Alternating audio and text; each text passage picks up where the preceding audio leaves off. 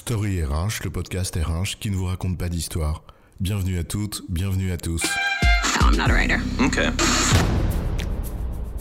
Dans cet épisode, nous allons parler de la différence entre digital et informatique. Si le digital est un terme très à la mode, il est néanmoins intéressant de se demander ce qu'on désigne réellement lorsque l'on parle de digital. D'ailleurs, digital ou numérique? Dans nos épisodes, nous utiliserons digital et numérique comme deux synonymes.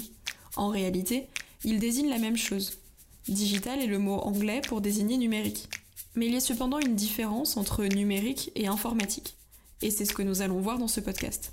Alors, c'est quoi l'histoire? Allons voir, allons voir, euh, ou entendre, peut-être, voire même écouter. Bon, c'est vrai que l'histoire est souvent affaire de mots, non? L'histoire n'est qu'un récit. L'informatique, finalement, c'est l'ensemble des outils qui permettent de traiter l'information, et ce de façon automatisée. On peut ici distinguer le matériel informatique, les logiciels ou les programmes, et enfin les infrastructures qui leur permettent d'échanger, en l'occurrence les réseaux. Le matériel informatique d'abord, ce qu'on appelle les devices pour les utilisateurs, sont par exemple les serveurs, les ordinateurs, les tablettes, les smartphones. On se rend d'ailleurs compte que ces matériels sont de plus en plus petits, de plus en plus puissants. Vous l'avez certainement tous euh, euh, remarqué, les capacités, que ce soit de cartes graphiques, de processeurs, de mémoire, etc., qu'on trouvait dans un ordinateur il y a 15 ans, sont quasiment celles qu'on retrouve aujourd'hui dans un smartphone qui est beaucoup plus petit.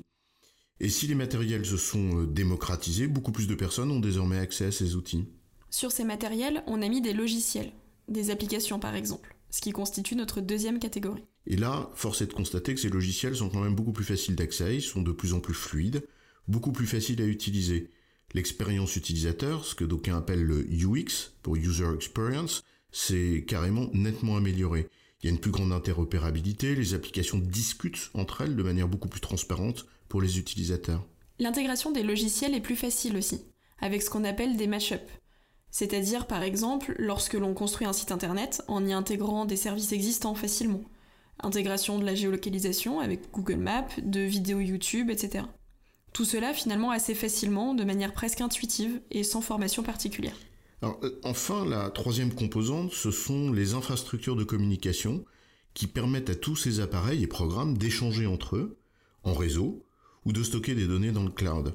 Nos matériels, nos logiciels sont désormais tous interconnectés et accèdent au cloud, y compris les objets connectés d'ailleurs, ce qu'on appelle l'IoT, l'Internet of Things, euh, que ce soit un frigo, jamais bien compris à quoi ça servait d'ailleurs, euh, ou des montres. Cette mise en réseau permet un partage de données beaucoup plus fluide et instantané, et bien sûr une expérience utilisateur plus agréable. Donc on a bien trois composantes de l'informatique. Le matériel, les logiciels et les réseaux. Parler de digital ici, c'est finalement souligner le fait que l'évolution conjointe de ces trois composantes a conduit à une démocratisation de l'usage de l'informatique. Les mots digital ou numérique, donc, portent une dimension culturelle qui est liée aux usages, ce qui n'est pas le cas du mot informatique. Une comparaison que l'on pourrait faire, c'est celle du jardinage. Le jardinier utilise des outils, une pelle, une pioche, un système d'arrosage, et le jardinage, c'est le fait d'utiliser ces outils pour faire pousser des fruits et des légumes. Bien finalement, l'informatique, ce sont les outils, et le digital, c'est le jardinage, c'est l'utilisation de ces outils, l'usage. Tout à fait. Donc en fait, quand on parle de digital, on vise pas spécifiquement le matériel ou les logiciels ou la mise en réseau de tout ça, mais on parle bien des conséquences qu'a l'informatique, c'est-à-dire ces trois composantes, sur les usages. En d'autres termes, le digital ou le numérique ne se limite pas à la chose informatique, mais parle bien de culture de l'informatique. En résumé, on parle de digital ou numérique plutôt que d'informatique pour souligner la dimension culturelle liée à une démocratisation massive de l'usage informatique. Cette démocratisation est la résultante de l'évolution des matériels, logiciels et de la mise en réseau. J'ai bon chef? Oui, tu as raison, mais on va pas en faire toute une histoire.